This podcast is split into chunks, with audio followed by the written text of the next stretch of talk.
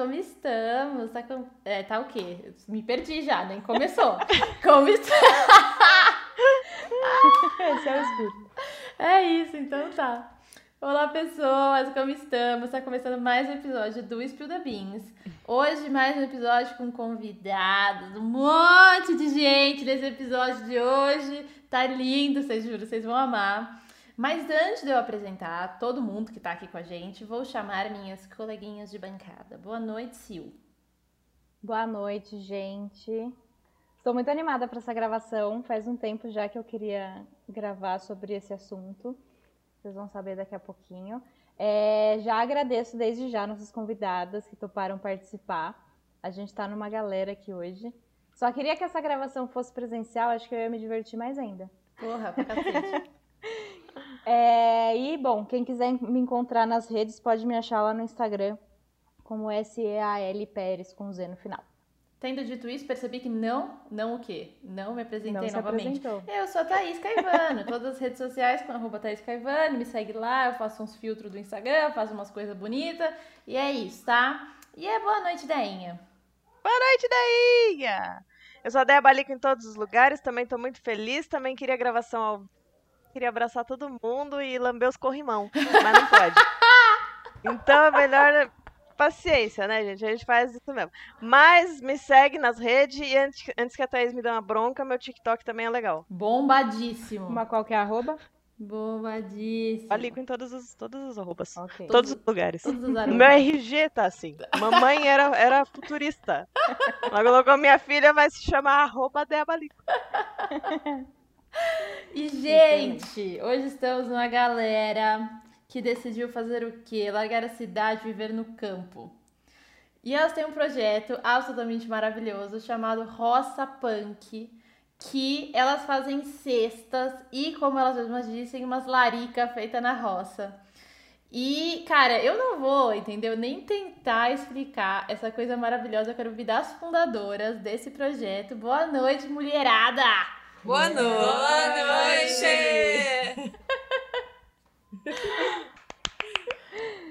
Apresentem-se, por favor, pra gente conhecer quem são as cabeças por trás dessa maravilhosidade.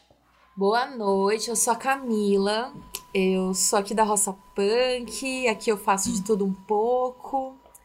É, eu tô nas redes sociais como Vicente Cami, com S.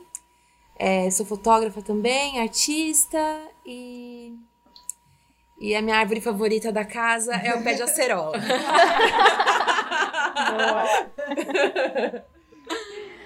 Boa noite, meu nome é Raquel. Eu também sou aqui da roça, eu faço também. Todo mundo faz aqui de tudo um pouco, né? Não tem como. É uma roça, uma casa, um trabalho coletivo e nossos trabalhos individuais. E eu faço umas bruxarias e minha erva favorita da casa é o manjericão. Excelente. Eu sou a Marina. É, minha arroba é Marina e os Dias. Adorei como vocês falam isso. Em todos os lugares é Marina e os Dias. E eu sou majoritariamente motorista e a mais recente moradora. Bem-vindo, Boa. Eu sou a Ramona. Eu tenho uma marca de bordados super maneiros, que é arroba Dona Ramona Pets. E sou roceira. Eu gosto de todas as árvores. Ah, eu também, mudei minha resposta agora. Eu nem respondi porque eu gosto de todas também. Como não gostar, né? Não tem como. Gente, eu já quero saber como é que rolou esse rolê, entendeu? De preferência do começo e com detalhes. Pois então, eu e Dona Ramona Pets morávamos juntas em Santo André, num apartamentinho apertadinho, e estourou a pandemia, né? E, e aí a gente ficou. Teve, apareceu a necessidade da gente se mudar, e aí a gente pensou, por que não? Né? Já que o mundo tá essa loucura e a vida pode acabar a qualquer momento, por que a gente não vai e segue logo o nosso sonho de se conectar com a terra, de trabalhar com, com o mato, com as plantas, ser autônomas, né, na nossa própria comida, no nosso próprio trabalho. A gente estava já vivenciando bastante isso lá onde a gente morava, que tinha alguns espaços de terra e a gente tinha um pedacinho de terra plantava, né, amiga? Mandioca. Mandioca, tentava plantar as coisas assim. E aí a gente decidiu alugar uma chácara no interior e aí a gente agregou algumas amigas que estavam na mesma vibe no- ao mesmo tempo com a gente e montamos a roça punk. né? A gente veio na intenção de manter os nossos trabalhos que já eram autônomos aí na cidade, né? E, e complementar com o trabalho que a gente fosse fazer aqui. E aí a gente foi experimentando várias coisas, experimentando vários formatos. Hoje em dia a gente monta cestas com o que a gente colhe aqui do nosso quintal e também o que a gente pega de cooperativas de agricultura familiar aqui do interior. A gente leva essas cestas aí para a cidade e aí a gente aproveita toda essa movimentação também para mandar um pouco de cultura, de mandar fanzine, mandar os Um pets. pedacinho aqui, da, aqui de casa, um matinho, uma ervinha, Uhum. um chá. Um fanzine, É. que a gente produziu um aqui. print, o arte de algum amigo que, que queira somar com a gente, né? Já que a gente tá andando a cidade inteira também, a gente aproveita para somar com cultura e arte, educação, que é o que a gente também faz, além de plantar coisas. Arrumar, tentar plantar. é, Ai, mas as cestas são mó bonitas. Acho que tá dando certo, né? Tá dando certo. Nossa, mano, eu vi lá, elas são todas muito bonitas mesmo. Vocês vivem disso hoje ou vocês ainda têm os jobs? É uma mistureba, assim, das coisas. É uma mistureba. A, a, a gente, né, Rá? A gente teve a sorte de chegar num lugar que já Já tinha muita árvore, muita árvore frutífera. É. Então a gente já chegou aqui com muita coisa na mão para poder trabalhar. Mas cada uma tem seu trabalho autônomo e, e pega o que for necessário, né? A gente faz muita coisa. É, a gente é do it yourself e faz tudo que a gente gosta mesmo. Então faz Sim. tudo das coisas que a gente acredita, né? Que a gente gosta. Mas cada uma tem seu corre, sim. E a, mas a roça é nosso rolê, É. nosso carro-chefe. É a paixão.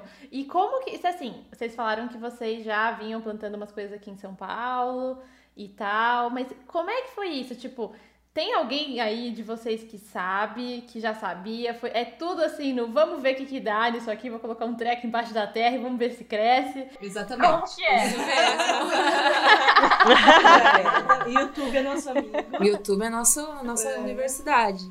Ah, os É. tiozinho roceiro do youtuber também. É, a mas observação também do, da terra, de como, como lidar com tudo, que são folhas, galhos, é lama, é uma árvore que cresce muito. Como que poda uma árvore gigante? Como que cuida de uma terra Nem para é ela... a co- plantação, né? Como É. nutrir a terra antes de poder colocar alguma coisa nela, porque tava parada, né? eu sinto que pra mim esse lance de, de me aproximar da terra veio muito junto com o veganismo também. De, de começar a estudar sobre receitas veganas e a diversidade imensa de receitas e possibilidades que um único vegetal pode ter. Então eu acabei me encantando muito pelo mundo, mundo vegetal, assim. E aí dentro de casa você descobre que você pode pôr uma cebolinha na água e ela vai continuar a crescer. Ou uma cenoura que você come, ela também pode se reproduzir novamente. E aí dentro de casa mesmo, né, amiga? A gente fazia experimentação colocando planta na água. Aí depois enraizava, colocava lá no fundo, ou o vizinho já tinha feito alguma coisa. A gente tinha sorte de morar num lugar que tinha muitos senhores e senhoras que gostavam de planta, que trocavam muita informação com a gente. E a gente tinha muito vaso, né? Dá-lhe vaso que a gente tinha. Parecia a Mata Atlântica, a frentinha. Ai, né? parecia. Era difícil entrar, a hora Pronobis estava pegando É. tudo. Mas é muita curiosidade mesmo. Nossa. Mas eu e a Sil, nós somos vegetarianas também, né? E eu senti muito isso quando eu comecei o meu processo, porque assim, eu levei bastante, não bastante tempo, eu fui meio respeitando o tempo do meu corpo, né? Pra acostumar e tudo mais. Eu não, não tive um prazo, né? Eu acho que às vezes as pessoas, elas não conseguem completar a transição para veganismo e vegetarianismo porque elas não dão o certo o tempo devido pro corpo, né? É tipo, ah, semana que vem eu quero parar e aí o seu corpo não, não aceitou ainda, né? Aí você fala, ah, é uma merda, não adaptei, é péssimo. Você não deu um tempo, né? Mas nesse processo todo de, de transição, acho que eu já estou vegetariana já full, eu fui flexitariana por uns 4 anos e hoje eu sou vegetariana uns 2, né? E a Sil já é vegetariana há quanto, amiga? Uns 10? 13? 13? É. 13. E eu senti muito isso nesse processo, assim, de ressignificar a alimentação, né? E tanto, tipo, a, relação, a minha relação com o meu corpo e a minha relação com a comida e com os vegetais, que, sei lá, você tem milhões e milhões de jeitos para fazer um vegetal, assim, né? Tipo, às vezes uma carne você tem dois, três, mas para um vegetal você tem bilhões e bilhões de jeitos, assim, de fazer. É uma uhum. questão até de aumentar um pouco... Eu não sei, para mim, não sei se vocês têm essa noia, essa brisa, mas para mim, depois que eu virei vegetariana, ou quando eu comecei esse processo, virou muito menos do assim, como o meu corpo está né? Tipo, ah, se tá esteticamente assim, não sei o quê.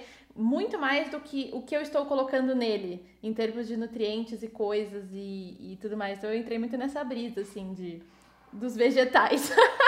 E se você parar para pensar, o vegetal é como se você estivesse plantando dinheiro, né? Porque você planta uma coisa que você vai ter um monte de legume depois para comer, para doar para as pessoas. você gasta no mercado. É, o que você gastaria no mercado, você, você planta. É. O tempo que você tá ali fazendo esse processo de plantar, de nutrir a terra, de toda essa essa formação até chegar o alimento no, seu prato, você podia estar tá indo no mercado, trabalhando para fazer dinheiro para ir ao mercado para comer. Pegando sabe? transporte, é. trabalhando para outra para alimentar o sonho de outra pessoa. pessoa. É. É. Né? É, Vende o nosso tempo, tempo por dinheiro para comprar comida, sendo que dá para gastar o tempo já com a comida. A é, a comida.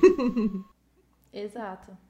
Como eu falo muito, deixando as meninas falarem um pouco, porque senão eu não paro. eu ia perguntar se então é a mesma coisa que vocês estarem comendo tempo, né? Olha só. Desculpa, gente, eu sou alívio cômico. Questões filosóficas. Gente, o que eu queria perguntar é, vocês falaram que tem esses outros produtores, né, aí por perto, assim, é, que também juntam os, os produtos que eles plantam, assim, para a cesta. Eu queria saber como foi esse processo, assim, de tipo, conhecer essas pessoas, é, se juntar para isso, sabe? Como que funciona exatamente? A gente testou algumas possibilidades, né, de de cooperativas aqui e a gente descobriu uma numa cidade aqui bem próxima que as famílias vão. Acho que vocês podem falar melhor, vocês que compram é. lá, né? É um lugar que as pessoas, as famílias e tal, as pessoas levam até esse lugar e a gente vai lá e compra deles. Então a gente acaba conhecendo na hora quem é quem. No, eu não, a gente não tem um carro, a gente não tem uma possibilidade de ir atrás de pessoas, sabe? Pegar o carro e conhecer sítios e chácaras e, e, conversar. A gente não tem isso porque a gente não tem meio de transporte. E aqui é bem complicado o meio ah, de é. transporte. Então a gente consegue concentrar e ir num lugar que essas pessoas já vão e comprar deles lá. O que não sai daqui, sai de lá.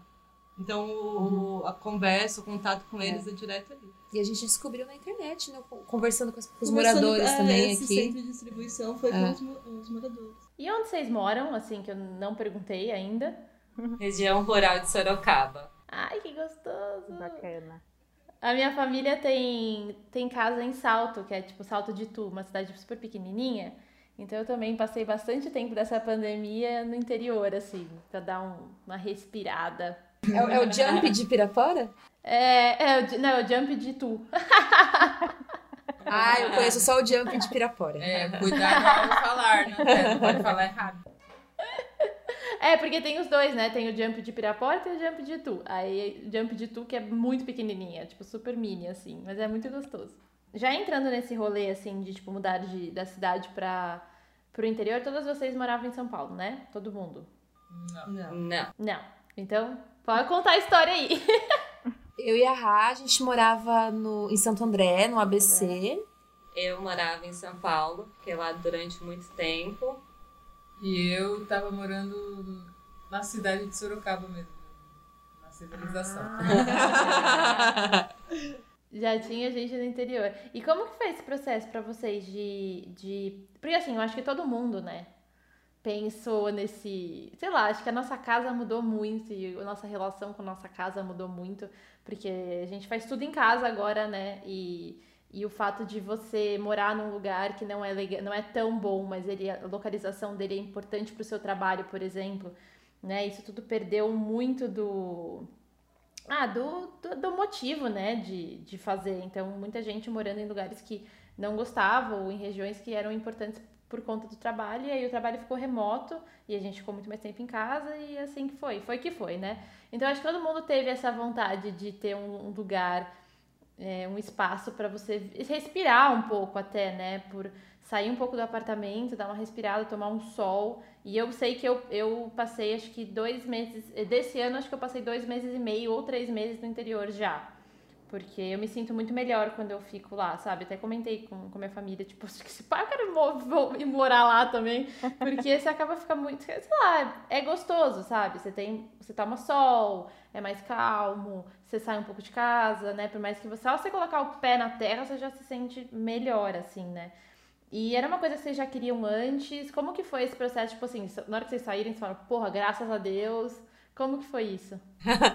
Olha, pra mim foi, viu? Pra todo mundo, né? É, a cidade se tornou muito hostil depois da pandemia, né? Eu perdi meu trabalho, então eu morava no centro de Santo André, então não fazia mais sentido pra mim estar próxima do trem, estar próxima da escola que eu dava aula, porque não tinha mais nada disso. Então tinha um apartamentinho pequeno, apertado, com muitos vizinhos ao redor. E, e eu, eu lembro que eu escrevi na janela da, da, da antiga casa com giz, assim, quero sol. Porque não- o sol ele batia só às quatro da tarde num lugar específico, assim, pra gente poder tomar. Então isso fazia muita diferença. Né? Como é que foi pra vocês? É, vou falar uma impressão que eu nasci numa cidade chamada Itapeva, que é no interior aqui de São Paulo. É a segunda maior cidade em área rural. Então é muito sítio, eu me classifico pé vermelho, que é como a gente fala aqui. E eu morei 17 anos em São Paulo. E nesse processo de eu buscar o trampo que eu trabalho com música, só São Paulo podia dar, é, tem essa chancela de oportunidade. Então eu fui para São Paulo, morei um pouco em Sorocaba, fui para São Paulo e fiquei trabalhando 17 anos. E nesse processo eu consigo identificar hoje que eu adoeci, porque metrô duas horas para ir, mais duas horas para voltar, e você trabalha para pagar o aluguel. Morar longe do trampo, porque ou você paga muita grana para morar perto do metrô e chegar rápido, e aí você consome toda a sua, grana para pagar o aluguel e o resto você come. Vivendo de arte, né? Com outras profissões eu não sei como é, mas vivendo de arte, que não tem tanto fluxo, é, esse processo a, a chega a adoecer. E aí eu me vi adoecendo. E agora que eu moro aqui, que eu tenho. Eu acordo e eu tenho tempo para processar que eu preciso pensar no repolho que tá na horta, porque eu quero comer repolho e aí eu vou gastar o meu tempo para ter esse repolho. É outra vida. Quem quiser pensar nisso assim, eu aconselho muito. É isso que eu queria falar. E a rinite foi embora aqui no relato pessoal. Olha lá! Excelente. Pra mim também foi bem doideira. Não, a gente. Porque, tipo, eu morei Não, durante 10 anos em São Paulo e ex-publicitária. Então era aquela vida. Nossa! É. Força! Já posso me considerar uma ex-publicitária, então já. Olha! Boa. Tô sentindo que é um momento de epifania. É a libertação, é o livramento. Nossa, demorou muito tempo, porque é isso. Você morar em São Paulo, você fica nesse ciclo. Trabalhar para pagar suas contas e nada mais. E nada faz sentido.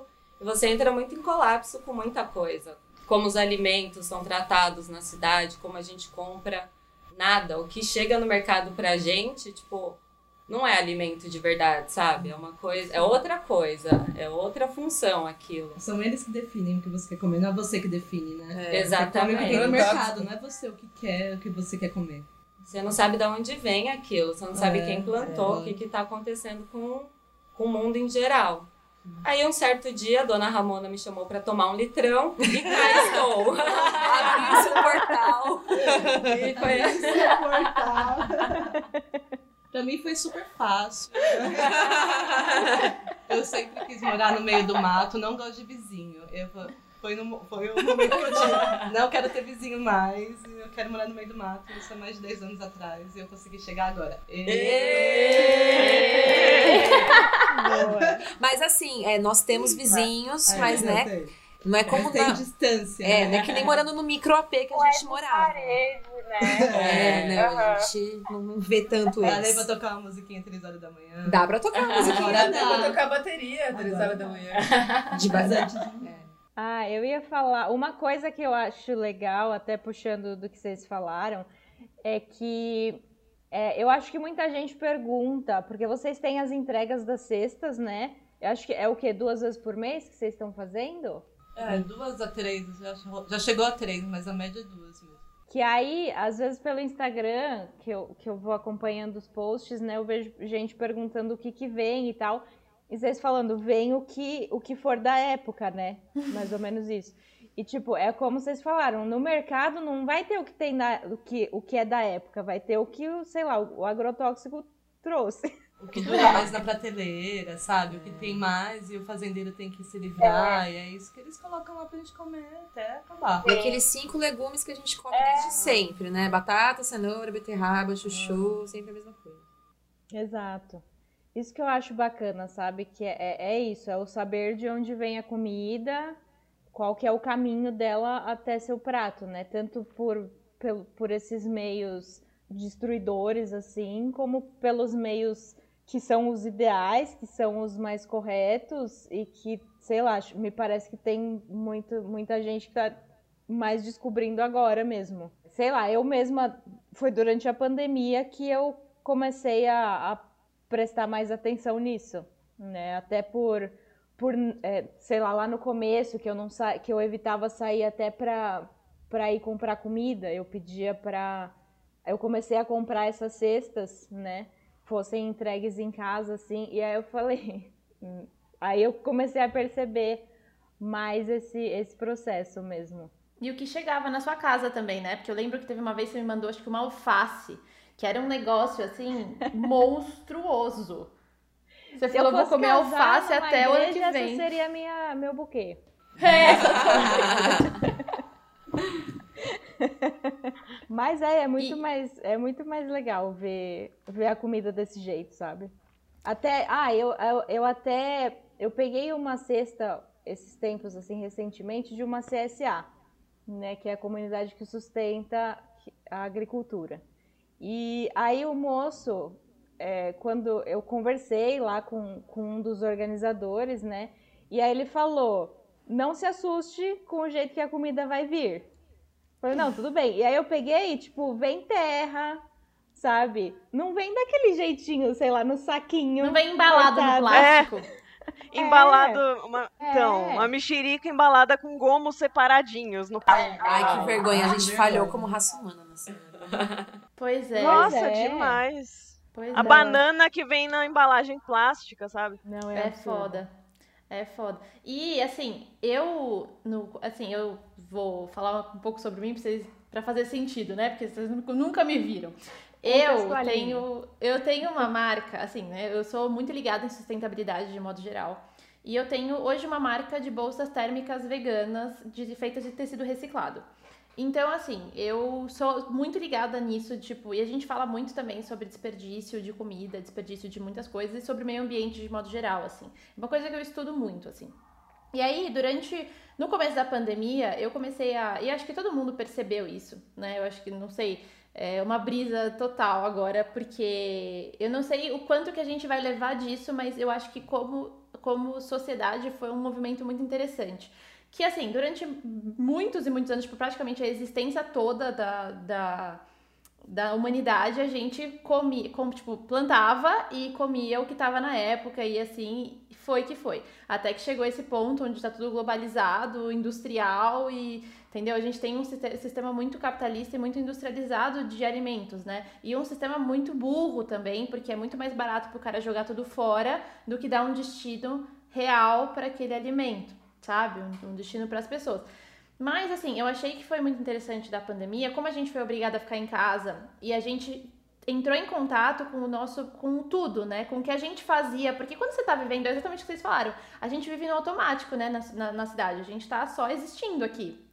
Tipo, você praticamente só vai para sua casa para dormir. Muitas vezes você nem come na sua casa. Você só pede ou você vai pedir um delivery, você come fora, no restaurante do lado do seu trabalho, e você vai para sua casa para dormir. Você não tem contato, muito contato nesse automático. Assim. É, não tem tempo para cozinhar, né? Você faz, vive de macarrão, miojo, arroz pra semana toda Você e é isso. o mercado tá te é. obrigando a comprar. Né? É. Ou Exatamente. O libera de de desconto.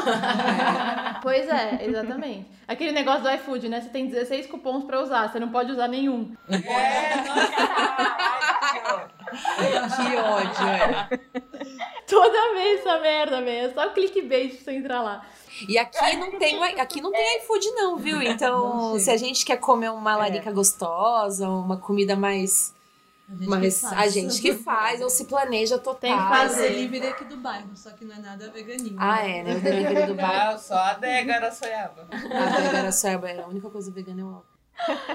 E aí o que Nossa. acontece? Eu comecei a, tipo, a todo mundo, né, viu esse processo como que assim, como se a gente estivesse como sociedade resgatando uma ancestralidade, né? De prestar atenção no que a gente estava comendo, de fazer muita coisa em casa. Então teve o rolê do pão de quarentena, né? Todo mundo fazendo, aprendendo a fazer pão, podendo fazer pão de fermentação natural, fazendo bolo e tal. Por quê? A gente ficou em casa e começou a ver o quanto de coisa que a gente de fato joga fora, né? E o lixo aumentou muito, porque, né, você tá ficando muito tempo em casa, tá comprando muita coisa, jogando muita coisa fora e assim vai, né? Então, assim, eu não sei, é uma brisa minha, né? Eu não sei o quanto que a gente vai levar disso, porque eu acho que é, a sociedade moderna é muito líquida, né? Então é um negócio assim, ó, hoje a gente tá preocupado com isso, amanhã a gente já não tá mais, vai voltar pra rotina pós-pandemia e acabou. Mas, de todo, toda forma, eu achei muito legal ver as pessoas prestando mais atenção nisso. E muita gente que nem vocês falando: Meu, olha, vou prestar atenção aqui no meu, vou olhar pra dentro de mim, o que tá acontecendo comigo, da minha vida, das escolhas que eu fiz até agora. E muitas das escolhas que eu fiz, que eu não fiz por mim, eu fiz pela sociedade. Então todo mundo faz isso, eu também faço. E agora eu quero mandar um foda-se pra sociedade, eu vou morar na roça, eu vou fazer o meu projeto roça punk. Sabe, esse rolê do quanto que a gente, tipo, faz as coisas pra gente, né? E o quanto que é a sociedade que faz as coisas, que a gente acaba fazendo pra estar na sociedade, né? Então eu não sei o quanto que a gente vai levar disso de aprendizado da pandemia, mas eu, eu espero, esse é o meu voto para o, para a so- sociedade do futuro, que a gente continue prestando atenção nisso e vendo a beleza até da imperfeição, né? Porque, tipo, você pega esse monte de alimento que não é o esteticamente perfeito, que vai, aquela maçã que vai ser encerada pra você comprar e tal, você vê a comida real como ela é e o que tá na época. E acho que vocês devem ter tido um choque absurdo de ter saído daqui e ter ido ver como que a coisa é de verdade, assim, né? Você deve olhar pra todo mundo e falar, gente, vocês não fazem ideia. É, com certeza, com certeza. Aqui a gente consegue ver os, os alimentos com muito mais vida, sabe? Aí quando a gente para pra olhar no mercado aquele alimento xoxo, cansado, sem graça. E era o que a gente estava acostumado a comer, né? Sim. E aí a gente vê que existe um outro mundo de possibilidades e também de ingredientes, né? Porque como a gente está próximo de quem produz, a gente tem uma variedade grande, a gente pode falar pro cara que, que a gente compra verdura. Você tem cebola com a cenoura com, com rama de cenoura, que ele vai ver se tem, se consegue colher pra gente. Aumenta as possibilidades. É muito. a- a- Você falou da rama. As pessoas não fazem ideia, né, de que a rama serve pra, pra comer também. Tudo come, né? E dá pra fazer um monte de coisa com ela. É igual aquela. A folha do, da couve-flor e do brócolis também. Tem um monte de gente que faz um monte de coisa. Sim. É uma couvinha a folha do, do, do brócolis, né? É! É, tem que saber aproveitar o alimento o máximo possível, né? A gente joga fora muita coisa que, só porque a gente não tem informação de que ah, aquilo, essa parte é comestível também.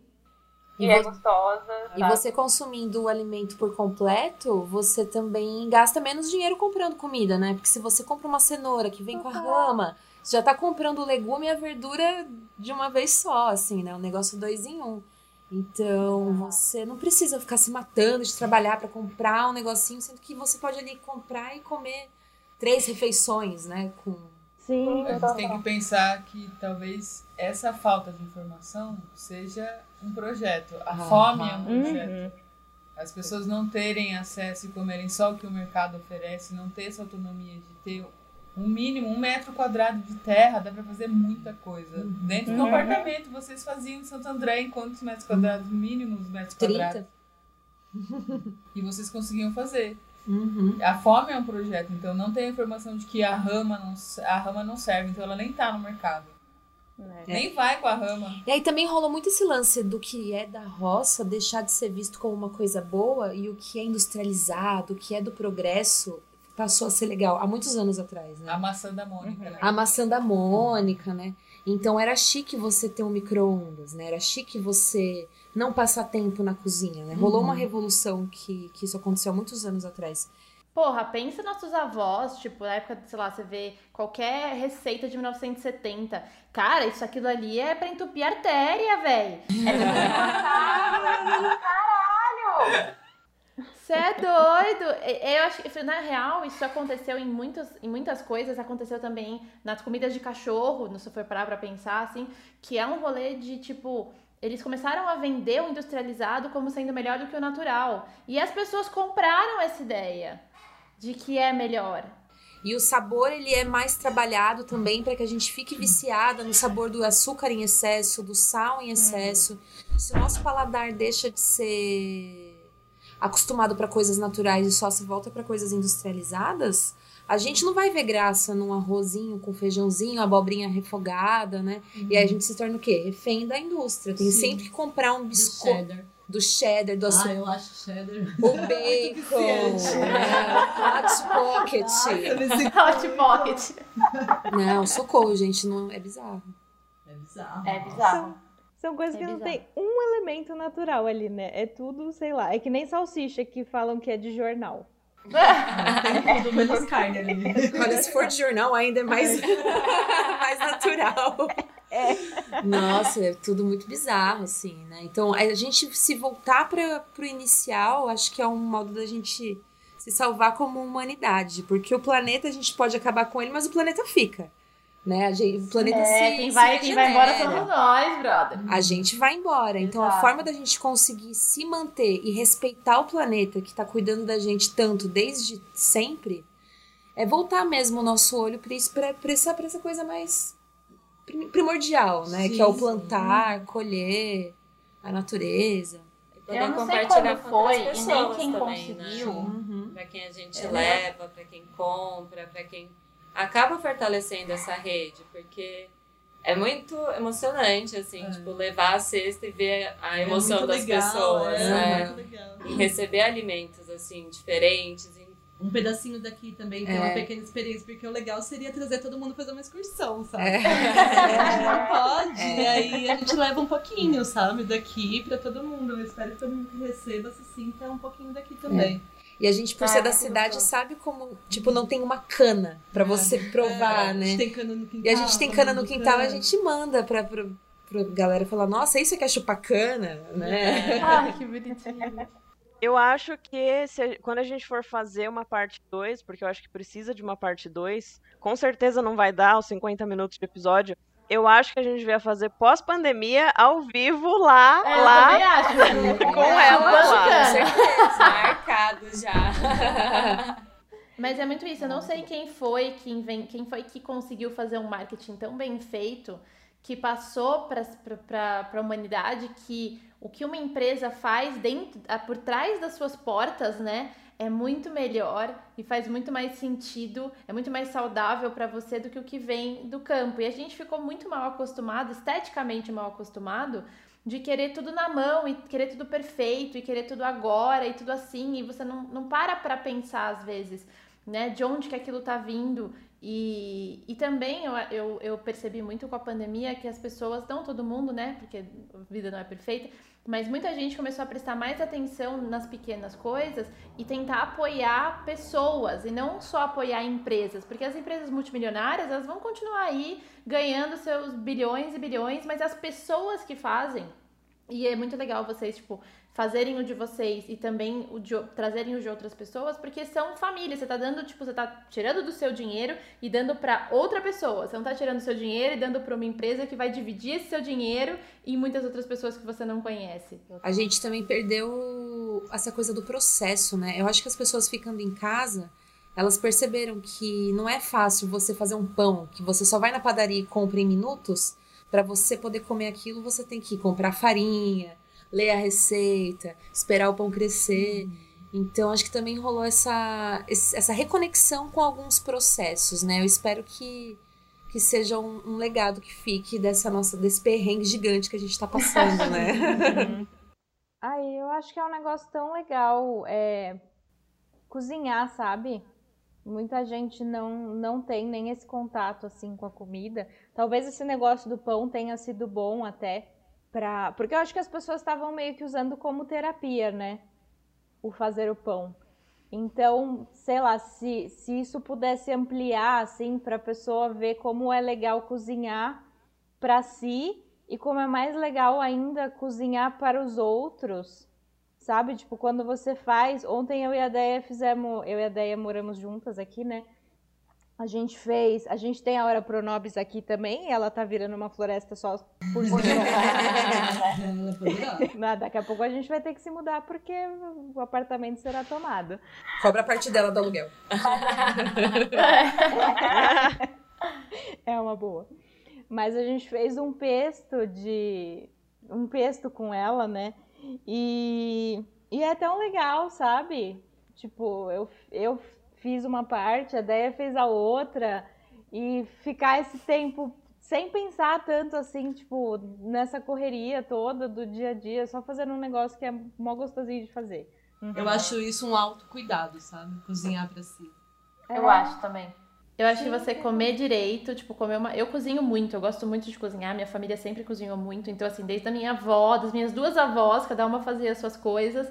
Então, sempre na minha família teve muito essa cultura, assim, de cozinhar, né? Todo mundo cozinha em casa, meu, meu irmão, minha mãe, todo mundo. E, então, é uma coisa que, assim, eu nunca consegui entender como que as pessoas conseguem, conseguiam, né? E conseguem hoje em dia viver de delivery. Porque você fazer um arrozinho com feijão com medo de legume no forno, que você só pegou aquele negócio, você não precisa fazer grandes coisas. Às vezes eu acho que as pessoas ficam meio assim, tipo, ah, mas como é que eu vou fazer? Pô, você põe azeite, põe um salzinho, mete no forno. Cara, já só isso ele já tem um. Se é um legume legal de qualidade, já tem porra, um, um, sabor maravilhoso. Se você sentar, comer um negócio feito na hora, assim, no seu tempo também, né? Não aquele negócio, eu tenho uma hora de almoço e são 20 minutos para eu chegar até o restaurante por quilo, 10 minutos para eu pegar, 5 minutos para eu comer e vou voltar. E assim, a minha relação com a comida, ela tá toda errada.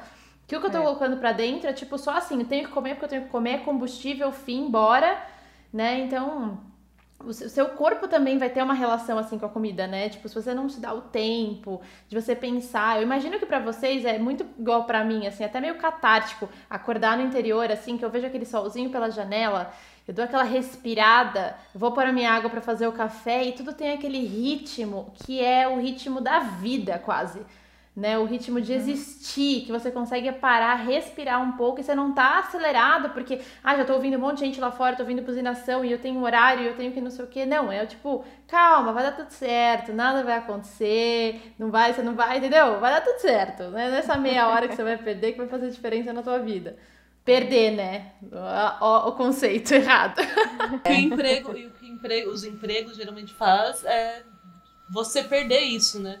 De você acordar, entender seu corpo, entender seu espaço e a partir disso dar a entrada no seu dia.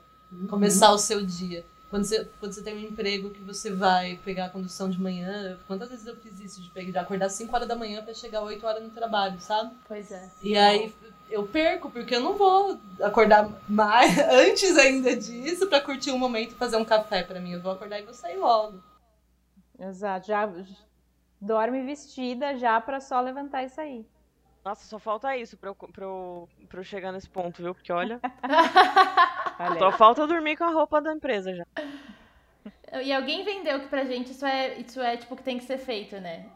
Podia desligar esse botão, né? Podia ter outra configuração pra gente testar, né? Ver o que que dava. Estamos aí na resistência tentando falar que não é legal, que a gente pode fazer outra diferente. diferente. A gente pode sair do capitalismo, né? Porque é isso mesmo. Mas a gente pode entrar nele e tentar subverter ao máximo possível. E que seja uma comida, numa boa comida, né? É. Um cuidado com todos. E espalhando a mensagem que o capitalismo não tá legal. Porque quanto mais pessoas forem entendendo isso ao longo de suas vidas, quem sabe daqui a uns 100 anos a gente deixa a segurança pra quebra do capitalismo. É. Ai, iludida. Nunca. É. Eu acho legal. Eu vejo algumas pessoas falando que não basta a gente só querer derrubar o capitalismo e ficar só nessa de, ai, ah, vamos derrubar, vamos derrubar, vamos derrubar, mas e depois? O que, que vem depois? Então, o legal é o já começar agora a construir o que você quer para depois, né? E eu acho que isso é uma coisa que vocês estão fazendo, assim. Sim. Sim. Acho que dá pra derrubar o capitalismo muita gente também. tentando fazer também. Tipo, derrubar, você tem a oportunidade de cozinhar ou pedir um lanche. É. Eu sou a rainha de pedir o lanchinho. Eu acabei de chegar aqui, eu tô sendo reeducada. Mas é não pedir o lanche e com o dinheiro que você gasta no lanche, você com certeza consegue ir numa feira, no mercado e comprar coisa pra semana. Aham. Você come a semana com o dinheiro de um lanche. Ou você consegue fazer um lanche, comprar um hambúrguer, um pão, É. fazer um lanche pra você e pra uma pessoa querida. É. Você faz render. Derrubar nas pequenas coisas, não É. comprar e, bom, eu vou cozinhar pelo menos alguns dias da semana. Tem dia que não dá, pra quem trabalha não dá mesmo. Eu não conseguia. Pra mim era. Eu me alimentei de Habibs direto durante dois anos. e foi aí que eu fiquei doente, Imagina. porque 35 centavos a esfirra. Abriu um buraco no seu estômago. É, mas eu trabalhava com música É, e dava aula de bateria. É dinheiro pouco. É, é a esfirra que dava. E aí fiquei doente. Daí pensei, putz, vale mais a pena 35 mais 35, 35? Dá vintão, vintão na feira, na xepa, dá pra comprar. Dá, ou Dá. E aí a gente Nossa, derruba assim. E também ao invés de pagar, tipo, comprar um refrigerante de uma marca aí que desmata e acaba com o planeta, se comprar um refrigerante local aqui. Tem tanto refrigerante local maneiro que ainda não foi comprado pela Unilever. pela É. Unilever. Eu sempre falo muito, tipo, disso do consumo consciente, né? Tem muita gente que me pergunta às vezes, tipo, ah, mano, mas. É, ah, mas eu quero comprar, tipo, sei lá, uma calcinha. Tipo, uma calcinha sustentável. Você fica muito, assim, é, fica parando muito nos detalhes, né? Tipo, as pessoas, às vezes, quando você vai entrar nessa neura, você às vezes quer arrumar tudo, mexer tudo, né? Quer fazer tudo ao mesmo tempo e aí você acaba sendo paralisado porque você vê que tudo não dá pra fazer. É impossível. Então é impossível você trabalhar e todos os dias você conseguir cozinhar em casa. Algum dia você vai comer alguma outra coisa porque a vida acontece, né? Shit happens e a vida é o que a vida é. Mas eu sempre falo, tipo, que é importante toda vez que você for comprar alguma coisa. Então, ah, eu vou comprar, eu vou no mercado comprar sabão em pó e não sei o que, não sei o que, não sei o que. Ou eu vou comprar uma roupa porque eu preciso dessa roupa. Eu preciso dessa coisa, porque eu preciso disso, né? Eu vou comprar. É importante você pensar que tudo que você tá colocando o seu dinheiro, e muito legal colocar o dinheiro no negócio de vocês, por exemplo, porque, pelo que ele traz, tudo que você for colocar o seu dinheiro, você tá gerando uma demanda para aquilo. E aquilo só vai ter uma oferta se você gerar essa demanda. Então eu pego e gero uma demanda para uma coisa que é uma grande merda pro mundo inteiro. Né? Uma empresa que desmata pra caralho, que produz um monte de plástico, que tá cagando pra tudo e tá fudendo o rolê porque é o mais barato, que é o mais fácil. Então eu tô gerando uma demanda para aquilo, o que significa que aquela coisa vai continuar existindo. Se eu quero que as coisas parem de existir, eu preciso parar de comprar. Então, o meu primeiro ato, né? O meu primeiro e acredito eu, o maior ato que eu posso ter de consumo consciente é não comprar. Então, eu não preciso comprar, eu não compro, sabe? Eu só compro aquilo que é necessário, aquilo que é legal, aquilo. Eu, às vezes, às vezes falo- as pessoas falam, porra, mas queria muito comprar essa blusa, nossa, eu tô apaixonada, não sei o quê. Ok, esse negócio brilhou teu olho muito, você tá pensando nisso tem mais de mês? É uma compra impulsiva ou não é? Ah, não é, porra, eu durmo pensando nessa blusinha, eu queria tanto combinar com tudo que eu tenho. Compra e cuida muito bem dela, sabe? Compra e cuida, faz ela durar durante muitos anos. Vai durar muito se você fizer direito. Você não precisa entrar no rolê da fast fashion e ficar comprando um monte de coisa, sabe? Eu acho que é muito isso, é você decidir aonde que o seu dinheiro vai, tendo em vista que o seu dinheiro é o que faz as coisas rodarem, né? Então, se todo mundo pensar assim, porra, caralho, vamos que vamos. O problema é o sistema que a gente vive, que é aquele negócio. Você compra o que você quer ou você compra o que dá. Compra o que É, dá. A maioria das exatamente. pessoas compra o que quer ou compra o que dá, compra o que dá. Eu como o que eu quero ou como o que dá, como o que dá. Sabe? A gente aprendeu muito aqui um negócio que é o compras no quintal, casa de comida pelo bairro. De É. banana. Mas a gente descobriu o quanto que a natureza pode ser generosa nessa. A gente construiu a nossa estufa, que era um canil, transformamos numa estufa com as compras no quintal, assim, com o bambu que tava aqui, com a telha que a gente achou que doaram e deixaram largada na rua, com um pedaço de toco de madeira que já tava aqui no terreno, Qualquer Ah, coisa né? que aparecesse, encaixasse. Pallet. pallet, Cama, caixa- virou pallet. É. Negócio que segura a telha. E, e essa visão também das compras do, do, do bairro, de, de tanto de árvore frutífera que tem plantada aqui nos arredores. A gente sai pra dar um rolezinho de bike, um rolezinho a pé, a gente volta com a sacola cheia de abacate. Algodão. A gente achou Algodão! Tirei o esmalte aqui com a setora É, algodão que eu colhi, ó. Tudo! Bucha vegetal. Eu não vou comprar essa blusinha, não, eu vou fazer. Vamos fazer. Mas vocês estão com. Então, isso é muito legal de ouvir, cara. Porque assim, vocês estão com o olho treinado, vocês estão com o olho direcionado pra uma coisa que muitas vezes a gente ignora, né, velho? Tipo, porra, pode ser. Olha, olha o que eu consigo fazer sem precisar comprar nada ou, ou chamar alguém ou fazer do zero. Olha o que eu consigo fazer aqui. Olha tudo que tem ao, ao meu redor. E eu acho que isso até é uma visão meio do ser humano quando a gente fica muito pre- preso assim no nosso micro cosmos. E aí quando a gente abre, abre o olho e olha o macro, a gente fala, caralho, olha essas possibilidades. Então é muito legal ouvir vocês falarem, porque, tipo, dá pra fazer, não é que não dá, né? Não é uma coisa de outro mundo, tipo. Uhum.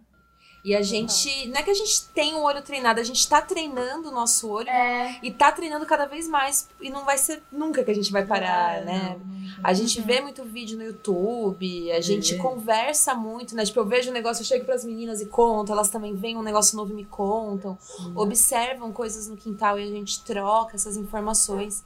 Então a gente entende que o aprendizado é um processo contínuo e esse treinamento do olhar, ele é contínuo também, ele nunca vai acabar e pode acontecer a qualquer momento. Você pode começar agora, sabe? Não importa a idade que você tenha, Uhum. aonde você está, você pode começar a adquirir essas informações e mudar seu olhar também. Ai, que pleníssima. Ai, quem vê pleníssima. Que é isso. Mas também, eu acho que é, é também entender, né, e, e- e trazendo dados, né, é também entender a quantidade de comida que a gente joga fora.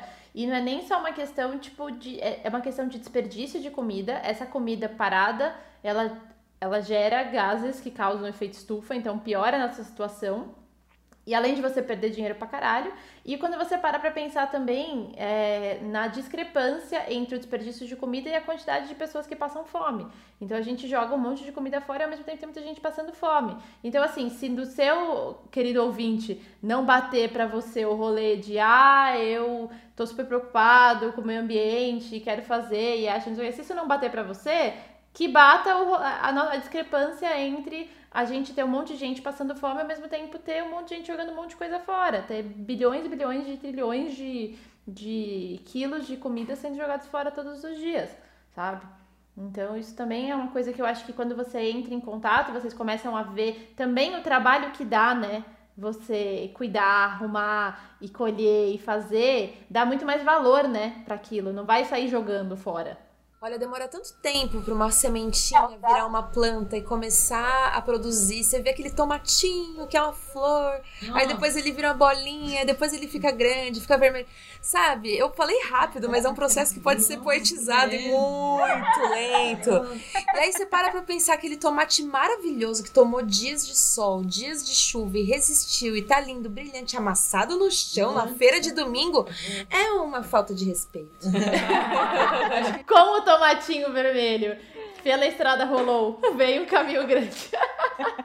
Aqui a gente consegue ter uma noção do que acontece também depois do alimento, porque tudo que a gente corta de casca, de das coisas que só corta a casca de cebola, o alho, as frutas, a gente ainda tem que devolver para a terra, porque a gente está num processo de nutrir, então tem que devolver. E aí aquele tomatinho que era cansado, ele virou nosso alimento, a casca dele, alguma coisa que sobrou, volta para a terra. E aí tem o processo da terra decompor e aí vai virar alguma outra coisa que a gente resolveu plantar. É, a gente não desperdiça nada. A gente, se a gente não consome, o rebanho da terra vai consumir, né? É, Ai, que de lindo. colocar, a gente às vezes na, na cidade joga toda essa casca das coisas numa sacola, Impermeável. coloca num saco e põe longe da nossa vista. A gente não joga fora, fora, né? Fora da onde? Fora do planeta? Você tira fora da sua visão. Não é Mas ainda tem todo fora, o né? processo desse lixo que uma pessoa só consome, pra vida aí vai mais de tonelada.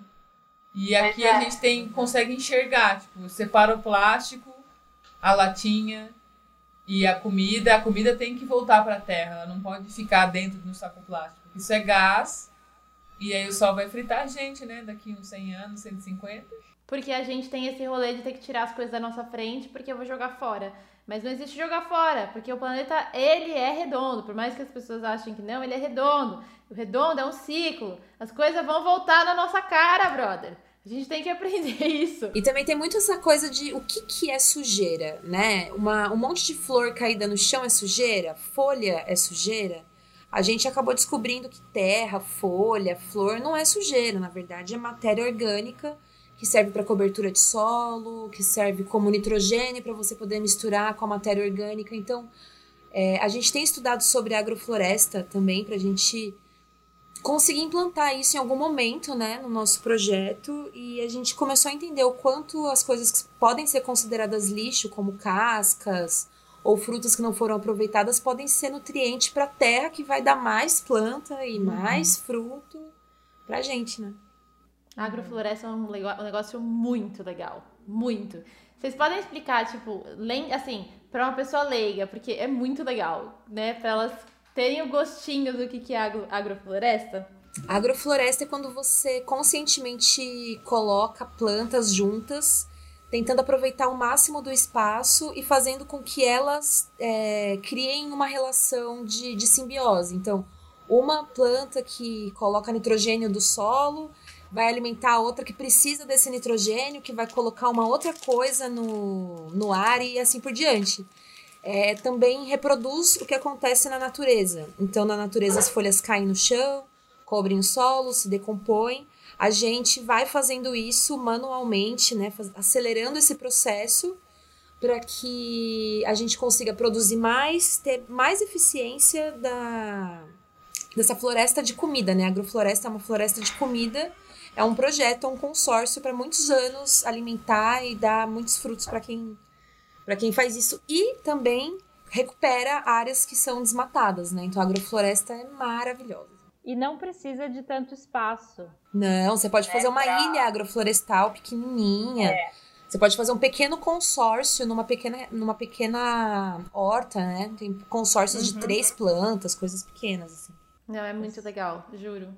Quando você começa a pesquisar essas coisas, é, é, um mundo novo que abre, né? Que na verdade é um mundo velho que a gente, né, a sociedade já sabia, esqueceu. É tomar a pílula azul da Matrix e sair, a pílula vermelha da Matrix e sair, né? Com esse, com esse tipo de é, conhecimento.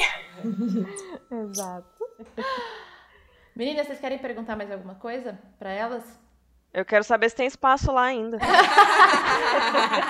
assim que a vacina chegar, tem muito espaço pra gente fazer visita, trocar ideia, produzir conteúdo.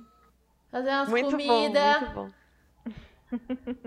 Cara, vocês imaginam fazer umas comidas aí pras pessoas? Nossa. Eu acho que é, é, importante a galera ter essa consciência ambiental, perceber que a gente tá num momento aí de pós-apocalipse.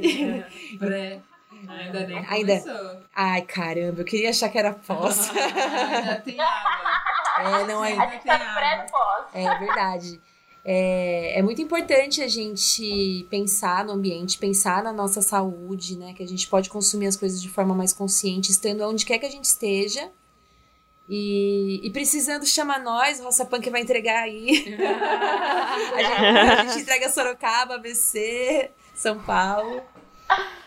Gente, que iniciativa foda, foda. Sério, sigam essas meninas, siga, siga essa mulherada, porque elas são incríveis, estão fazendo um trabalho muito legal, com muita consciência, sabe? É, com muito amor, com muito carinho também, dá pra ver em tudo que elas fazem, do jeito que elas falam, dá pra ver que é uma coisa que elas realmente são muito apaixonadas. Eu concordo em gênero, número e grau, assim, que a gente tem que começar. Acredito muito que essa ancestralidade que a gente resgatou, ela tem que ficar com a gente, né? Não dá para voltar tudo como era e foda-se e, e, tudo mais. Acho que realmente a gente tem um caminho legal para percorrer e eu acredito que a gente deu esse start, pelo menos, né? Então, meninas, vocês querem agradecer?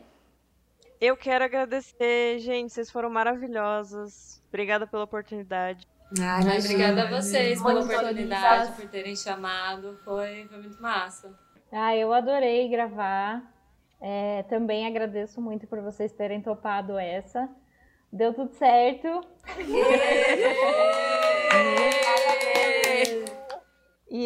super topo a parte 2 pós-pandemia, gente. É, vem vacina! Parem, a gente topa. Vem vacina. Fechou. Bora, Bolsonaro! Bora, Bolsonaro! Não, e é uma coisa que assim, a gente grava uma hora, mas dava pra ficar pra sempre, assim, né? Só, tipo, trocando figurinha e ouvindo a história de vocês, dava pra sempre, assim. Então, meninas, muito obrigada a todos. E muito, muito obrigada por vocês fazerem o que vocês fazem e, e levarem, assim, sabe, muita informação para as pessoas e um pouco do carinho, sabe, de vocês e do cantinho de vocês para todo mundo. Sigam esse arroba, entendeu? Vão lá conhecer esse trabalho maravilhoso. Gente, muito obrigada. Um beijo. Todas mandem beijo pra gente pôr na edição. Beijo. Beijo! Até mais!